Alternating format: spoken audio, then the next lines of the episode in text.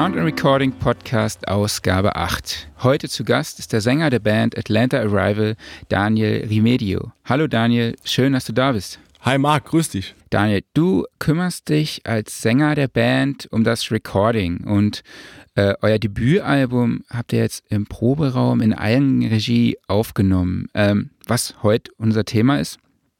Und kannst du uns vorab vielleicht ein bisschen eure Musik beschreiben und auch was zur Besetzung der Band sagen, die ihr dann noch nachher aufgenommen habt? Also meine Band Atlanta Arrival, die, die würde ich grob als, grob als Rockband äh, bezeichnen. Vielleicht mit einem leichten äh, Einfluss aus der Synth-Pop-Szene der 80er, weil wir, wir haben halt, äh, wenn wir Synthesizer benutzen, haben wir die eher atmosphärisch und äh, dezent eingebaut. Ansonsten hm, wem die Begriffe Emo, Punk oder Alternative was sagen, die, der kann uns auch gerne versuchen, in so eine Schublade ein, äh, einzuordnen. Aber mir persönlich äh, fällt das halt relativ schwer, gerade auch weil es halt meine eigene Musik ist. Zur Besetzung ist er eigentlich relativ äh, klassisch für eine Rockband. Wir haben äh, Drums, Bass, zwei Gitarren, Synthesizer und äh, zwei Gesänge. Ja, soweit zur Besetzung. Das heißt, ihr seid, wenn ich jetzt richtig mitgezählt habe, eine sechsköpfige Band? Genau.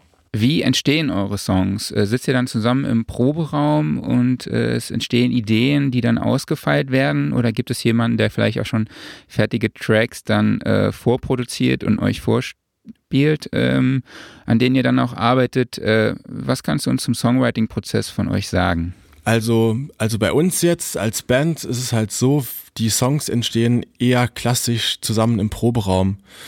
Ähm, wir waren jetzt auch wegen den Recordings auch ähm, leider gezwungen, durch den äh, tragischen Tod unseres Schlagzeugers letztes Jahr, auch einige Sachen äh, an, äh, am PC fertig zu, zu machen. Aber eigentlich sind wir eher eine, eine Proberaumlastige Band, die die Songs im Proberaum schreiben, weil wir, äh, wir, wir sehen es eigentlich so, der entscheidende Vorteil von, äh, von einem Song, den man im Proberaum halt äh, zusammenschreibt, ist der, dass man weiß, dass der auch live-tauglich ist. Man weiß, der zündet live.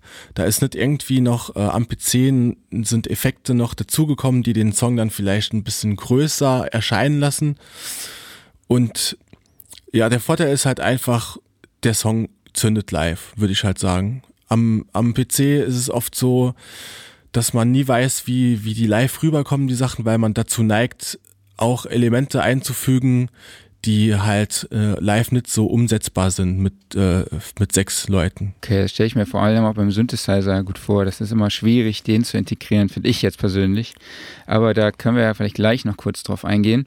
Ähm, Ihr habt die Instrumente bei euch im Proberaum aufgenommen, wo es auch eine Raum-in-Raum-Konstruktion gibt, was ja äh, als, ja, was ja eigentlich fast Luxus ist, ne? sowas in einem Proberaum zu haben. Ähm, kannst du uns generell nochmal einen Eindruck von dieser äh, Recording-Umgebung bei euch äh, geben?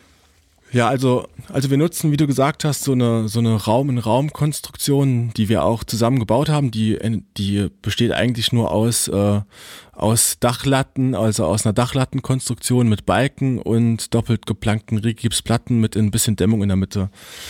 Leider haben es die Platzverhältnisse nicht zugelassen, dass wir den Raum von der Geometrie her so bauen, dass er für Recording-Zwecke wirklich perfekt ist, weil wir waren halt gezwungen, den quadratisch aufzubauen. Das heißt, er ist jetzt drei auf drei Meter und wir haben halt aber versucht, ein bisschen mit, äh, mit Dämmung in, in dem ein bisschen entgegenzuwirken. Aber nichtsdestotrotz, also wir haben zwar diese Raum-in-Raum-Konstruktion, aber dort nehmen wir wirklich nur äh, Gitarren und Vocals auf.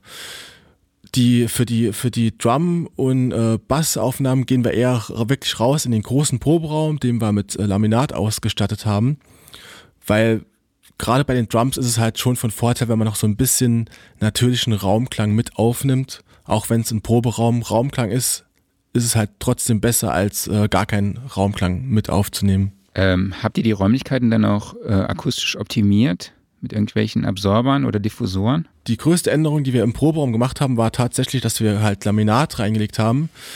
Und das hat dem Ganzen so ein bisschen das Muffige des Proberaums ein bisschen weggenommen. Also er klingt schon ein bisschen, bisschen eher nach Studio, ein bisschen brillanter. Also das kann ich echt nur jedem empfehlen.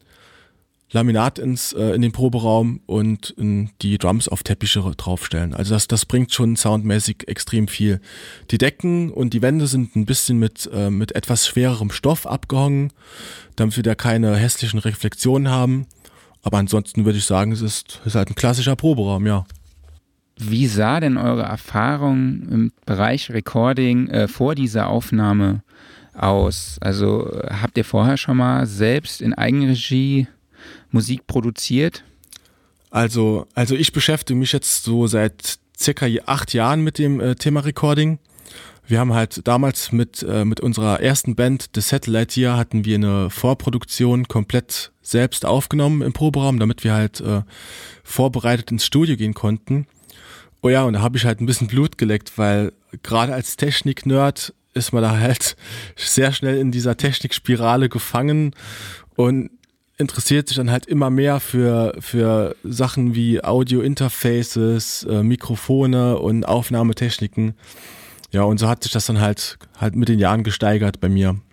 Okay, jetzt hast du gerade schon das Thema Equipment äh, angesprochen. Wie seid ihr denn da ausgestattet? Habt ihr da irgendwie ein System mit 24, äh, wo ihr 24 Spuren aufnehmen könnt? Vielleicht auch sogar einen Studiotisch mit einem Rack und Studiomonitoren? Oder wie, wie muss man sich das vorstellen? Also, also wir haben uns halt mit den Jahren so ein bisschen Equipment zusammengekauft. Angefangen hat alles mit einem äh, Focusrite äh, Sapphire Pro 40. Das ist so ein, so ein äh, 8 mit, mit acht Eingängen und acht Mikrofonvorverstärkern ausgestattetes Audio-Interface.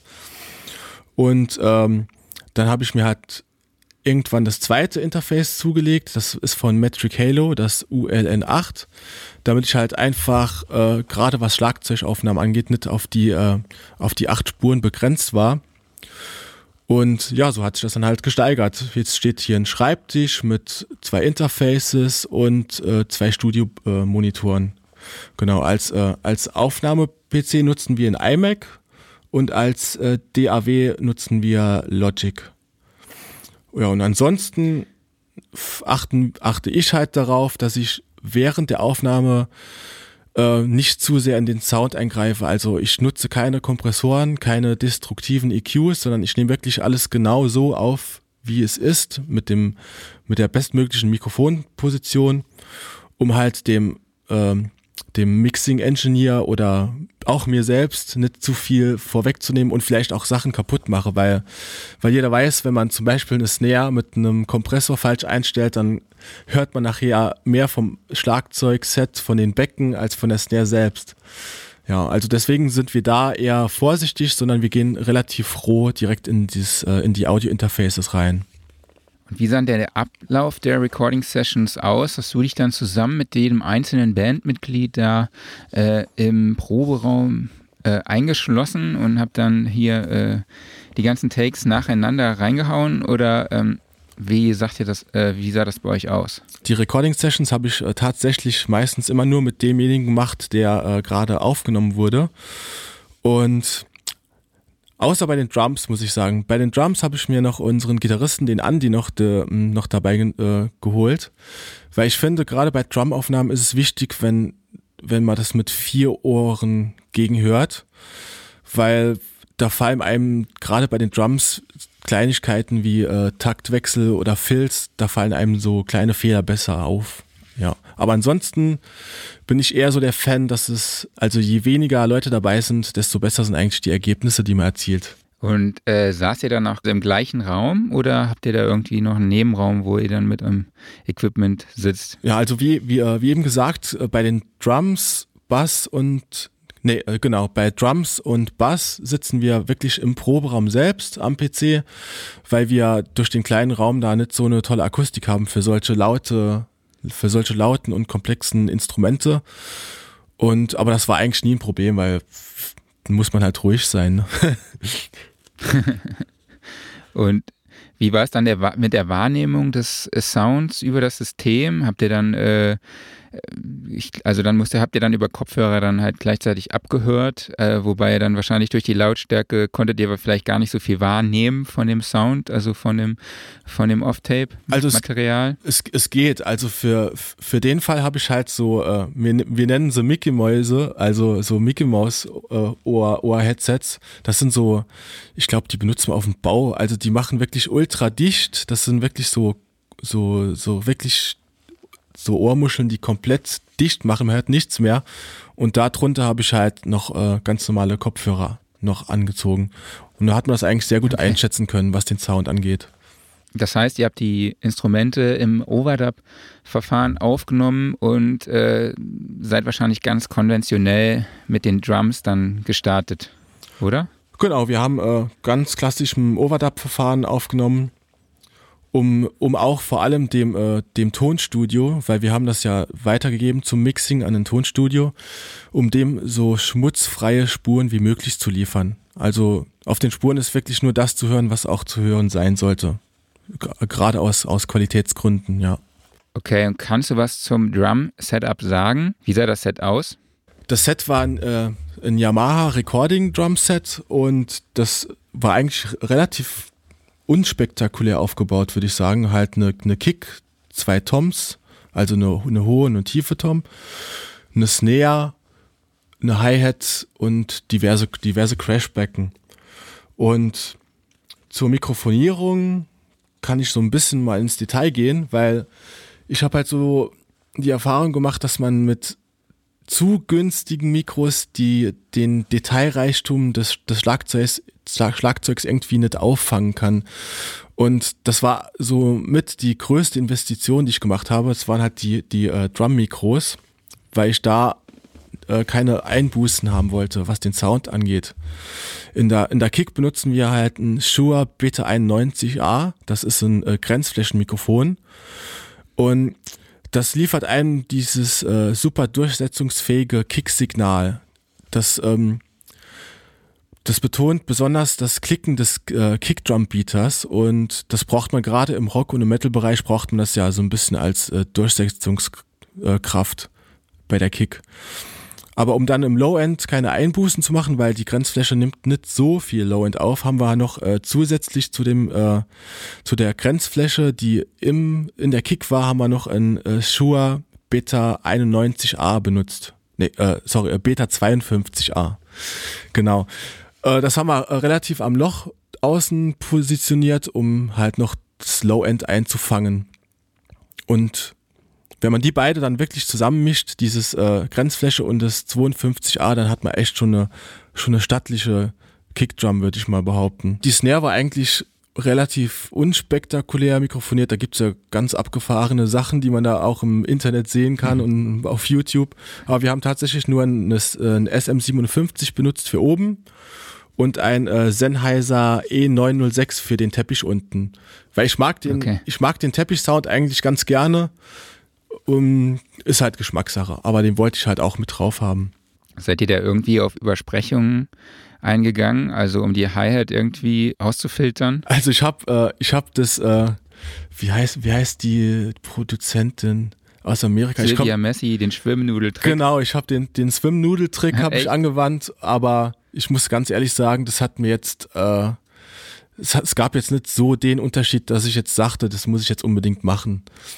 Ja. Okay. Ja, also ich habe die Nudel weggelassen. Ich habe ganz klassisch auf das einfach zentral auf die Snare äh, ausgerichtet und habe halt geschaut, dass die Hi-Hat so weit wie möglich im Rücken des Mikros ist und gerade durch die Nierencharakteristik vom SM57 habe ich da eigentlich relativ wenig äh, Übersprechen von der Hi-Hat drauf. Habt ihr dann zusätzlich den Raum auch nochmal aufgenommen?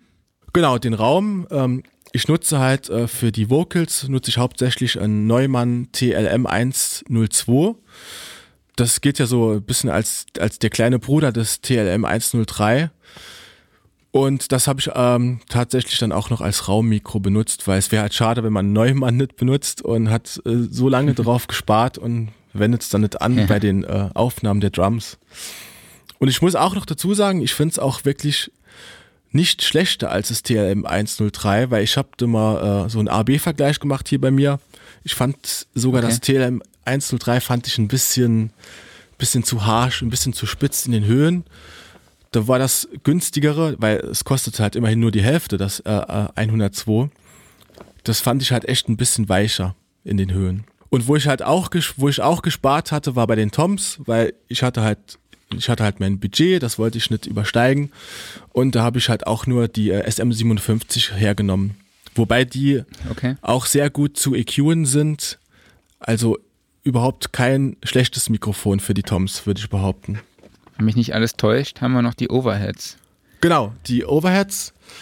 Da, äh, da habe ich, äh, hab ich mich inspirieren lassen von unserem Besuch in Italien. Wir waren mal für eine, für eine Recording-Session in Italien und der hatte auf die Rot NT5 hat er geschwört und ich habe mir die dann auch dort angehört und die klingen für den Preis, weil die kosten, ich glaube, das Pärchen kostet unter 300 Euro.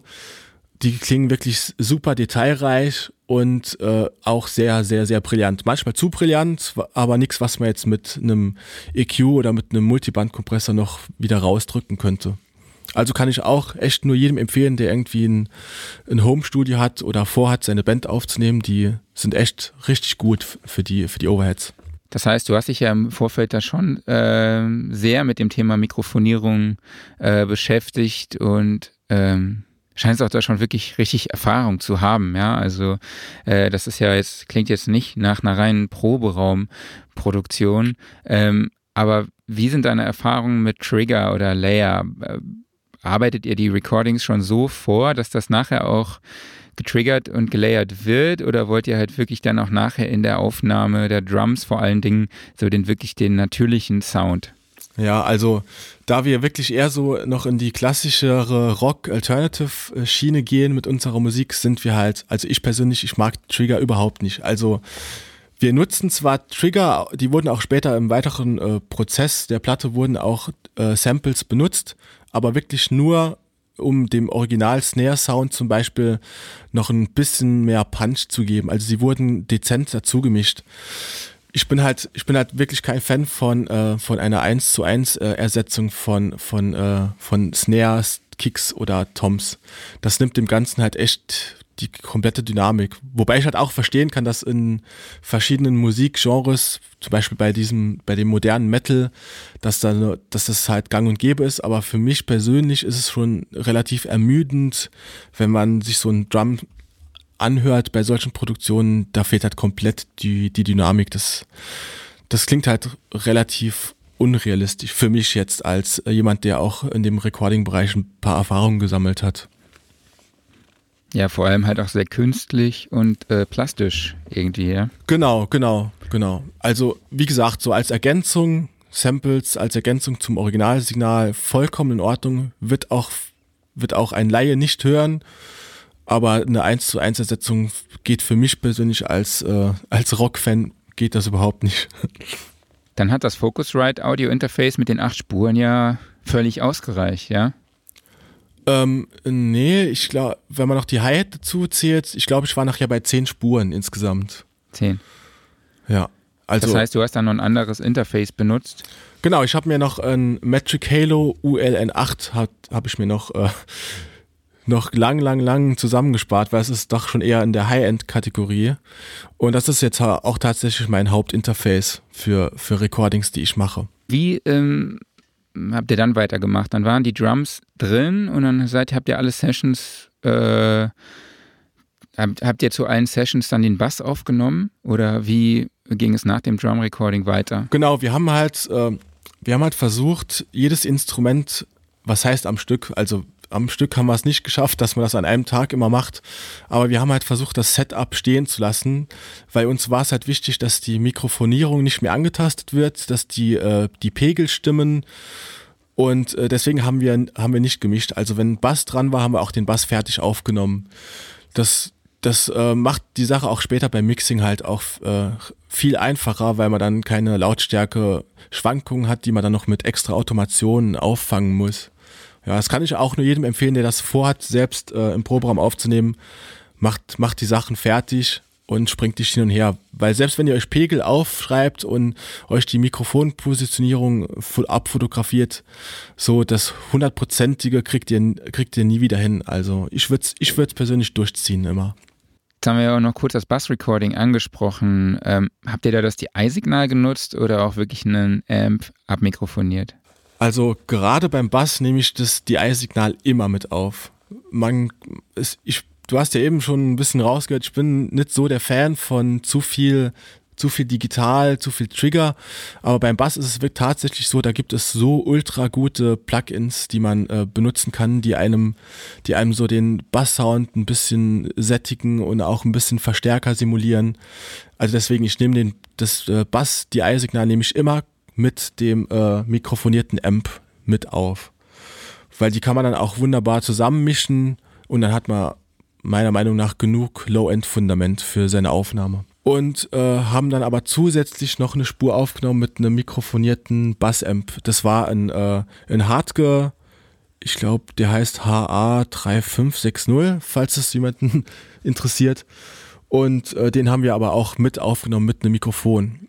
Und da habe ich auch tatsächlich auch das Kick-Mikrofon benutzt, das äh, Beta 52A von den äh, Drum auf. Und danach ähm, ging es wahrscheinlich dann zu den Synthesizern. Ähm, nee, dann, äh, dann ging es mit den Gitarren weiter.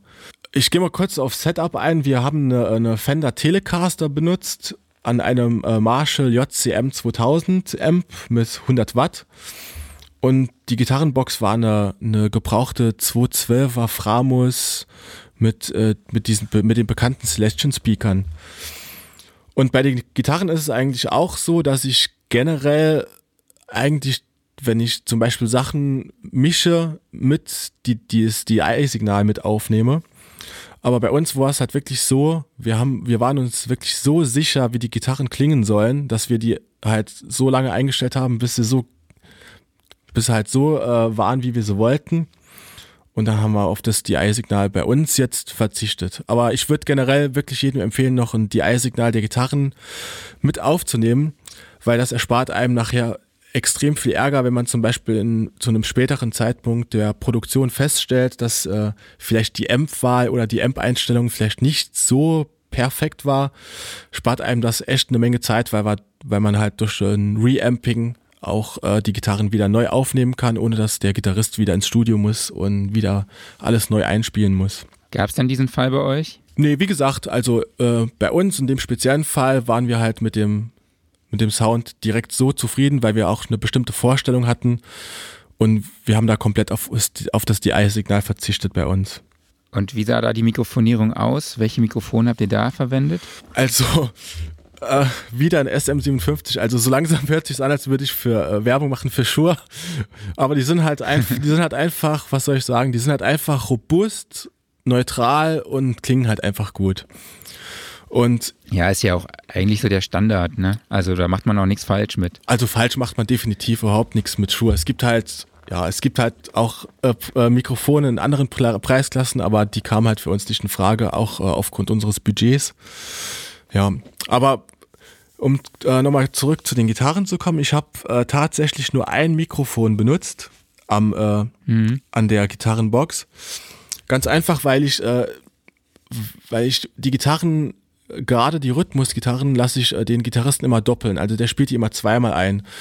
Und ich habe halt die Erfahrung gemacht, dass wenn man wirklich zu viele Mikros benutzt, dann noch ein Raummikro oder noch ein zweites am Amp, dass man dann einfach viel zu viele Spuren dann im Endeffekt hat und dann ganz, ganz wirres Zeug mit den Frequenzen auch passieren kann. Also mein Motto ist eigentlich äh, lieber weniger, dafür aber gut. Gerade bei den Gitarren, da hat man echt, da spart man sich eine Menge Ärger später beim Mischen, wo man dann tausende EQ-Moves machen muss, um störende Frequenzen rauszuziehen. Ja, deswegen habe ich echt nur ein Mikrofon benutzt, immer pro Take. Das heißt, du hast äh, die Doppelung habt ihr fürs Stereobild genutzt oder? Genau, ich habe, also ich mache es eigentlich generell immer so. Ähm, alles, was Rhythmusgitarre angeht, was halt den Drive und den Punch nachher äh, darstellen soll, nehme ich immer äh, doppelt auf und lege die dann im Panorama links und rechts. Genau, wobei, wobei ich auch darauf achte, dass es unterschiedliche Amps sind. Weil ich finde es ich find's im Klangbild nicht so schön, wenn, äh, wenn links und rechts der gleiche Amp spielt. Ah, krass. Das heißt, ihr äh, tauscht dann die Amps von jedem Gitarristen einmal durch, oder? Also wir haben es uns, in, wir haben es uns in unserem Fall ein bisschen einfacher gemacht, gerade durch die äh, durch die besondere Klangcharakteristik von dem äh, von der äh, Telecaster haben wir halt einfach eine SG benutzt für äh, die für die anderen Gitarrenparts auf der anderen Seite. Das hat schon so viel Soundunterschied gemacht, allein durch Wechsel Wechseln der Gitarre, dass uns das halt vollkommen ausgereicht hat, um die differenziert nachher aus dem aus dem Wust an Gitarren rauszuhören. Okay, das heißt, beide Gitarristen haben die beiden Gitarren dann verwendet oder hat der zweite Gitarrist ein anderes Setup gespielt? Also zum Zeitpunkt der Aufnahme hatten wir leider nur einen Gitarristen. Der, unser, unser, so. unser Christian ist leider erst jetzt vor kurzem dazugestoßen.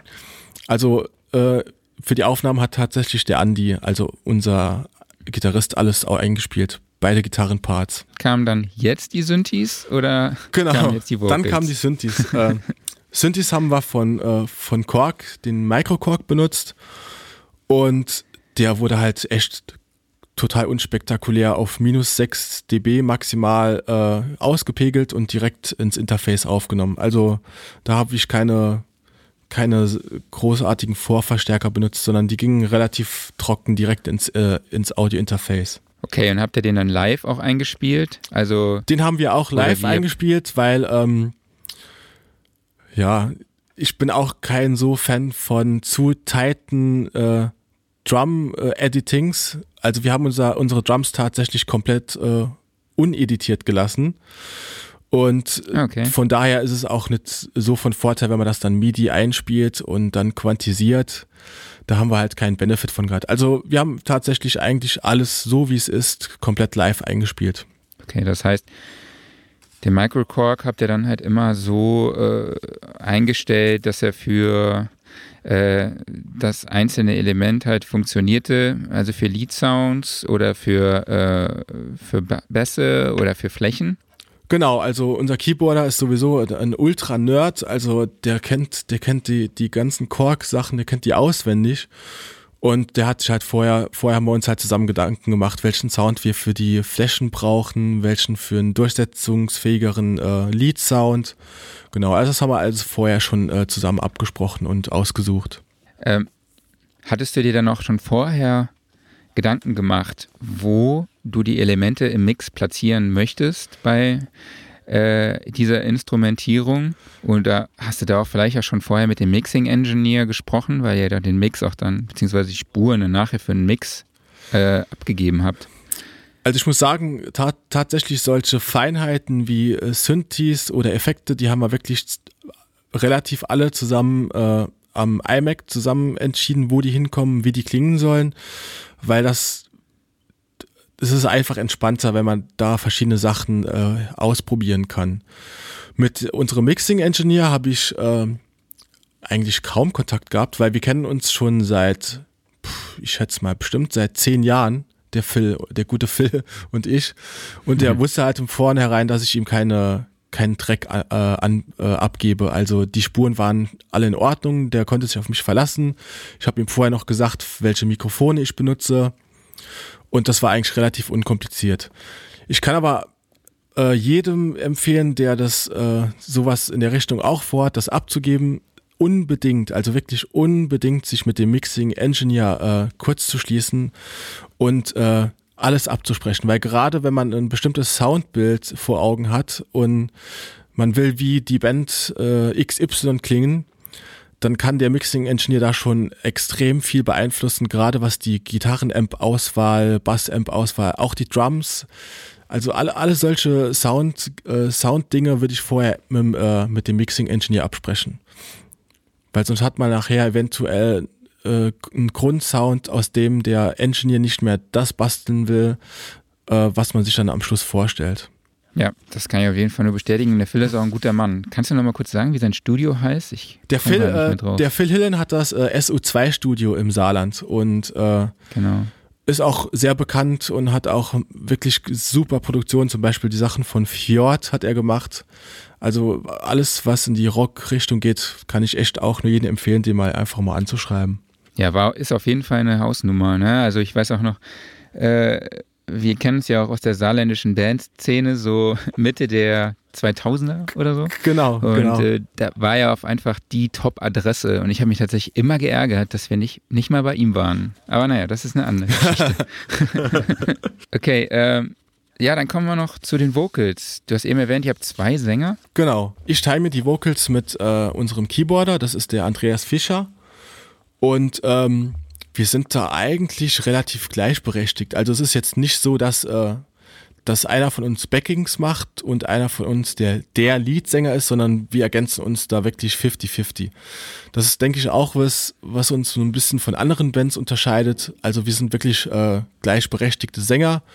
Es gibt sogar auch mal Songs, die der Andreas komplett alleine singt. Und äh, von daher macht das halt auch echt Spaß, das zusammen die, äh, die, die Vocals, die Vocals, äh, die Vocalmelodien zu finden. Okay, wie sah da der Recording-Prozess bei euch beiden aus? Also äh, der Recording-Prozess war so, dass wir uns äh, beide gegenseitig aufgenommen haben. Ich habe dem, äh, dem Andreas halt so ein paar Kniffe gezeigt, was er beachten muss beim Recording. Und dann ging das eigentlich äh, super vonstatten. Was halt, was halt äh, nicht so nicht so einfach zu handeln ist, ist die Sache der Selbstkritik, gerade bei, äh, gerade was Mhm. Vocals angeht. Also ich weiß nicht, wie viel Takes wir für verschiedene Parts gemacht haben, aber im Endeffekt, wenn man sich dann für den fünften Take entschieden hat, war so nachhinein, im Nachhinein betrachtet wahrscheinlich sogar der zweite oder dritte Take schon perfekt. Also da, da neigt man schon dazu, äh, zu selbstkritisch mit sich zu sein und seiner Stimme und macht dann auch mehr kaputt, als man gut macht, weil es geht ja halt dann auch äh, äh, zu Lasten der Stimme, ne?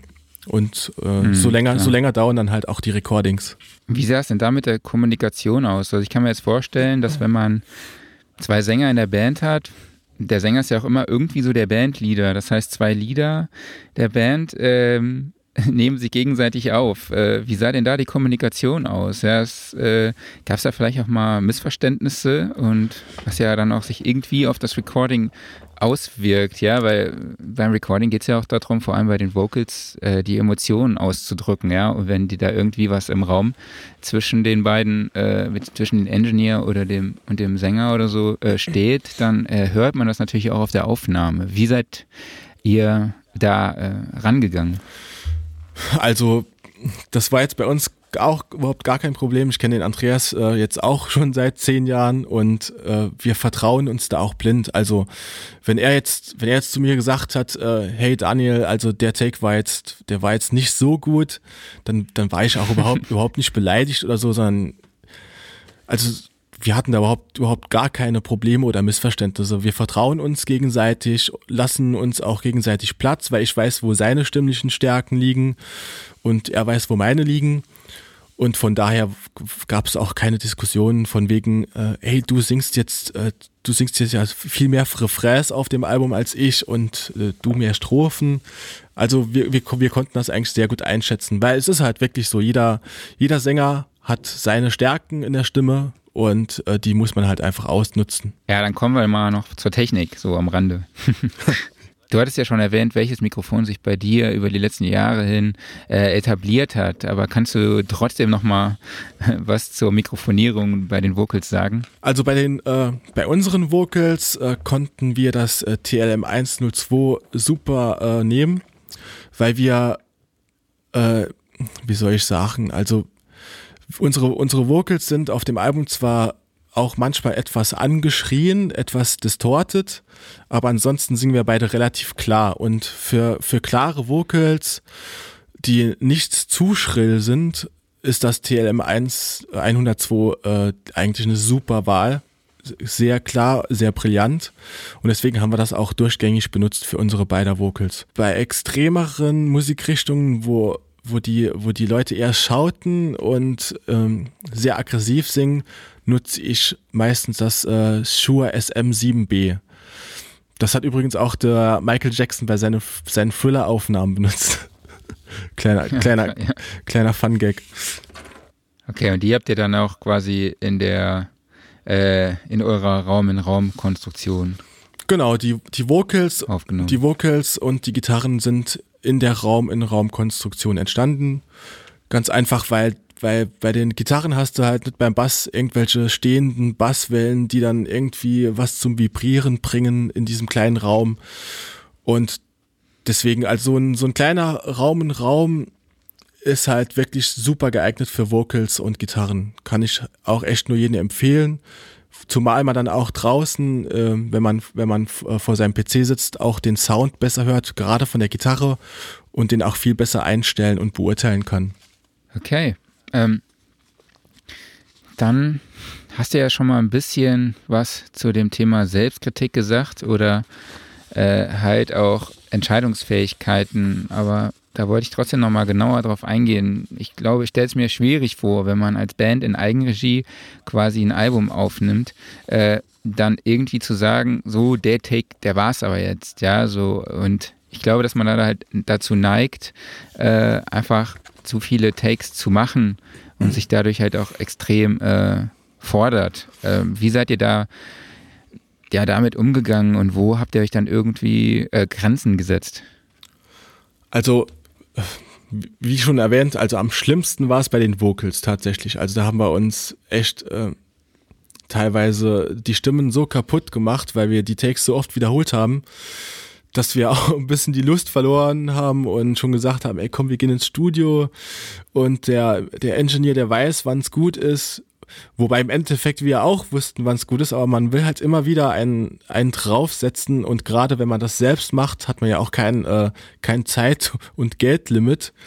Und ich glaube, das ist so das Problem. Man ist, man ist, man, man hat keine, man hat keine finanziellen Grenzen quasi und keine zeitlichen Grenzen.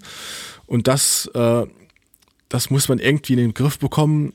Und wenn es wirklich gar nicht klappt, kann man sich ja auch theoretisch auch einen befreundeten einen befreundeten Mischer oder äh, Engineer noch dazu nehmen, der vielleicht sich dabei sitzt und sagt, ey komm, das, der Tag war jetzt, war jetzt gut. Aber bei den, bei den äh, Bass- und Gitarren-Recordings war es eigentlich nicht so schlimm, weil man dort eher auf äh, die Anschläge und auf, und man achtet halt drauf, dass die Eins immer sitzt. Also die Eins muss halt immer sitzen auf die, auf den Drums, damit äh, nachher ein schöner Punch entsteht. Aber ansonsten war es bei den Gitarren-Recordings tatsächlich jetzt nicht so schlimm wie bei den Vocal-Recordings. Jetzt habt ihr ja quasi in Eigenregie aufgenommen und äh, die Entscheidung lag immer bei euch selbst. Hast du denn Erfahrungen auch hm, in deiner vergangenen Zeit in Bands, äh, wo es dann halt einen Produzenten gab, der da halt eher in die Entscheidung mit eingegriffen hat? Ah, nee, ähm, tatsächlich habe ich so eine Erfahrung noch nie gemacht. Wir haben unsere Songs immer selbst produziert, selbst äh, vorproduziert, selbst geschrieben. Also da war nie, äh, nie ein Dritter drin, der irgendwie äh, Einfluss auf äh, Vocals oder Gesangslinien genommen hätte. Also da sind wir tatsächlich noch 100% Musiker. Das stammt tatsächlich alles aus unserer Feder. Ja, wir haben ja schon drüber gesprochen, dass ihr den, die Spuren dann später für den Mix abgegeben habt.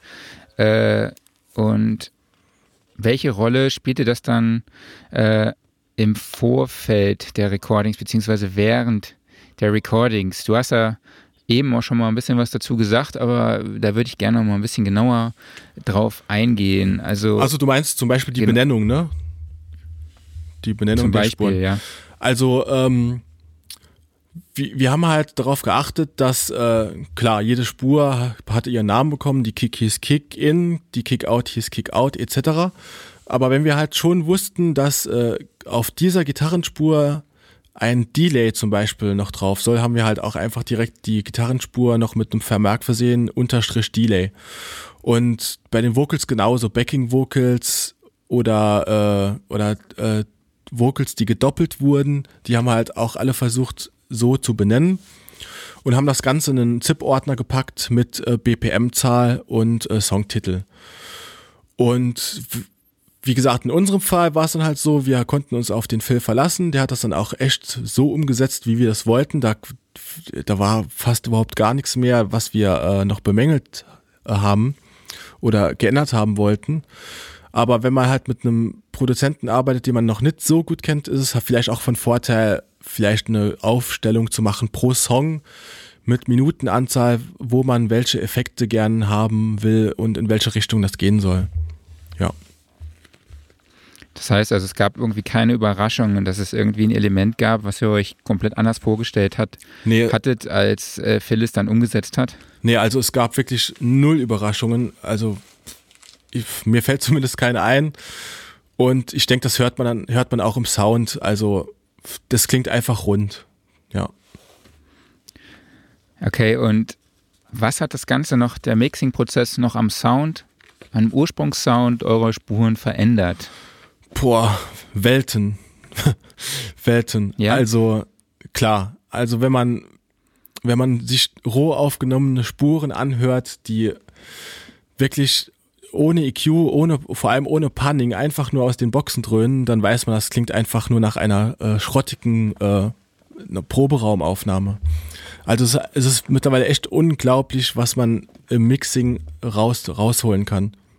Ja, also das sind wirklich Welten. Also ich würde sogar fast behaupten, man kommt so mit der, mit, mit, mit der, mit diesem Ablauf kommt man echt an, an ziemlich nah an Major oder an, ja, an Major-Produktion kommt man da schon ran.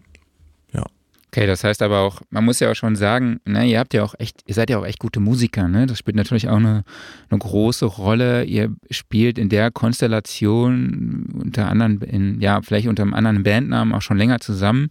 Äh, ihr seid ja auch ein, ähm, ja, ein eingespieltes Team, ne? Das trägt ja sicherlich auch zur Qualität der Spuren dann auch nachher. Ja klar, das, äh, das, das spielt natürlich die größte Rolle, ne? Shit in, shit out. Wenn man, wenn man, äh, wenn man echt schlecht eingespielte Spuren an äh, ein super namhaftes Tonstudio weitergibt, dann können die da auch nicht mehr so viel rausreißen. Ne? Also es ist nicht nur die Technik, Interface, äh, Mikrofonierung, es ist tatsächlich halt auch äh, ein bisschen äh, das, was man halt einspielt. Ne? Also das ist sogar das Wichtigste.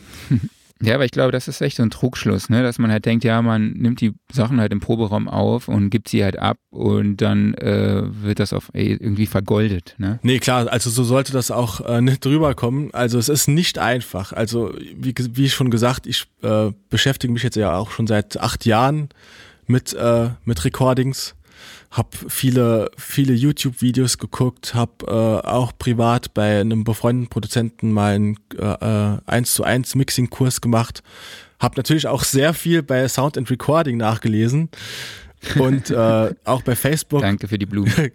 ja, ist halt so. Bei Facebook habt ihr auch echt super interessante äh, Berichte, die ich mir auch immer durchlese.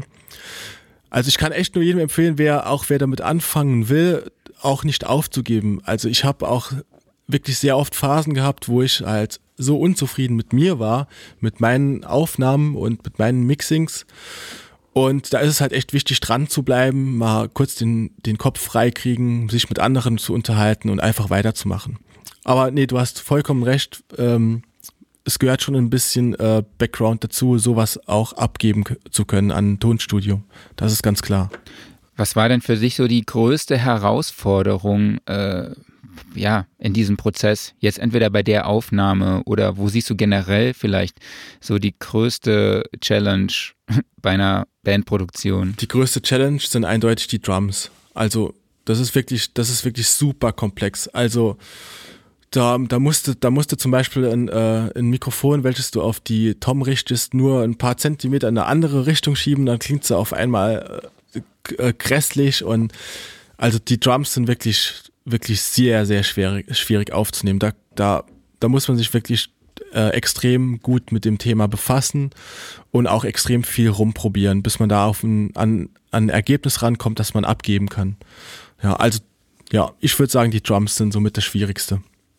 Okay. Und ähm, hattet ihr im Vorfeld auch nicht ein bisschen Respekt, so diese Aus, äh, ja, diese Produktion anzugehen? Ja, also ich meine, äh, ne, dann einfach mal zu sagen, ja, wir machen das jetzt in Eigenregie und geben das dann nachher ab und ne, ihr wollt ja dann aber auch am Ende ähm, ein gutes Produkt haben, ne, ein solides Produkt, ja. was dann halt auch klingt. Klar, also, also Respekt hat man generell immer vor jeder Produktion, egal ob, ob man die für sich selbst macht oder für Freunde oder für Bekannte. Be Be Bekannte. Also Respekt hat man wirklich immer, weil du stehst immer vor, vor neuen Herausforderungen, weil immer alles anders klingt und du willst das immer so gut wie möglich auffangen. Ja, also ich bin gerade vor dem Album mit dem Hintergrund, dass halt äh, unser Drummer tragisch halt an Krebs gestorben ist. Letztes Jahr sind wir, also nicht mhm. nur ich, wir sind wirklich alle mit, mit äh, extrem, extrem viel Herzblut an die Sache herangegangen, aber auch mit extrem viel Angst, dass wir es verkacken. Aber wir haben es halt echt super hinbekommen und das Album ist auch komplett unserem Drummer Björn halt gewidmet, ja. Ja. Ja, ist auf jeden Fall eine sehr traurige Geschichte, hat mich auch sehr mitgenommen. Ähm, und ist natürlich jetzt auch eine krasse, na, eine sehr emotionale Sache, ne, wenn man ihn dann quasi auf dem Album an den Drums hört. Absolut, absolut. Er, er hatte ja tatsächlich zwei Wochen vor seinem Tod hat er noch auf seinen eigenen Wunsch und äh, er konnte sich auch nicht davon abbringen lassen, hat er auch die Drums noch eingespielt für das komplette Album. Und das waren wir ihm einfach schuldig, dass wir äh, das fertig machen für ihn. Und es kommt auch äh, auf Vinyl raus, weil er war Vinyl-Fan und genau, also das äh, haben wir alles gemacht. Ach, cool. Genau. Ja, das besorgt mir gerade einen Gänsehautmoment. Das ist echt. Äh, ja, es ist ja. halt, ist halt traurig, das stimmt. Aber wir haben, wir haben ja was Positives draus gemacht. Ja, das definitiv, definitiv. Und so eine Vinyl hätte ich auf jeden Fall ganz gerne. Sehr gerne. Was war denn für dich vielleicht jetzt auch so das größte Learning bei dieser Session? Das größte Learning bei dieser Session. Ich muss tatsächlich gestehen, es ist, es hat alles funktioniert. Also, ich hatte keinen Bock drin und also, ja, ja, ganz ehrlich, mir fällt, mir fällt kein Bock ein, den ich da geschossen hätte. Was aber auch, auch der Tatsache geschuldet ist, dass ich das seit acht Jahren mache. Und man macht Fehler. Ich, ich kann jedem sagen, man macht Fehler. Man macht immer wieder Fehler. aber die muss man halt auch machen, um daraus zu lernen. Und deswegen finde ich das auch gar nicht schlimm, wenn dann während einer Session irgendwas passiert. Man kann auch, man kann einfach nur daraus lernen und besser werden. Aber tatsächlich bei, bei diesen, dieser Albumproduktion war, war wirklich alles super. Cool. Daniel, dann würde ich sagen, sind wir am Schluss. Ähm, kannst du vielleicht noch was zum Release-Datum sagen oder wo man Infos zu euch findet und wann ihr vielleicht auch demnächst wieder äh, ein Gig habt? Also Infos äh, zur Band findet ihr auf äh, Facebook am besten. Dort einfach Atlanta Arrival eingeben. Dort kommt ihr auf unsere Facebook-Seite und dort informieren wir auch über das äh, Release. Wir haben tatsächlich noch kein festes Release-Datum. Wir haben, wir haben gestern, ja stimmt, wir haben gestern die Testpressung aus dem Tre Test, Test äh, also die Testpressung aus dem äh, Presswerk bekommen von der äh, Schallplatte. Haben die auch gestern zusammen durchgehört. Und wir waren halt mega beeindruckt, was für ein Soundunterschied so eine, so eine, also es ist unsere erste Vinyl-Veröffentlichung und wir waren echt baff, wie anders das zu einer CD klingt. Also es hat uns echt umgehauen. Es klingt viel wärmer, viel analoger, viel direkter. Und wir können es halt kaum erwarten, die äh, Platte Ende des Jahres rauszubringen. Sehr cool. Das heißt, es stehen auch aktuell keine Gigs an und man folgt euch einfach auf Facebook und dann weiß man Bescheid. Also äh, wann man euch sehen kann. Also aktuell steht äh, ein Benefizkonzert äh, steht tatsächlich äh, fest. Das ist am 20. Dezember in äh, Neunkirchen.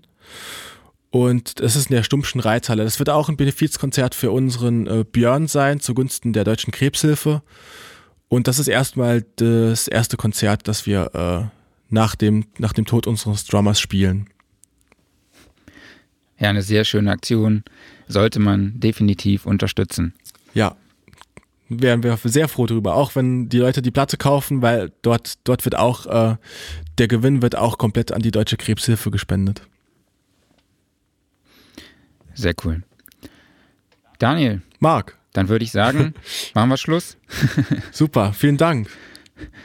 Ja, ich danke dir für deine Zeit. Äh, danke euch fürs Zuhören. Folgt uns auf Facebook, folgt uns auf Instagram, abonniert unsere Podcasts, wo es auch, wo auch immer es sie zu abonnieren gibt. Äh, Spotify, Soundcloud, Apple Podcasts, Google Play. Äh, das war's von mir. Mein Name ist Marc Bohn. Danke fürs Zuhören. Bis zum nächsten Mal. Ciao.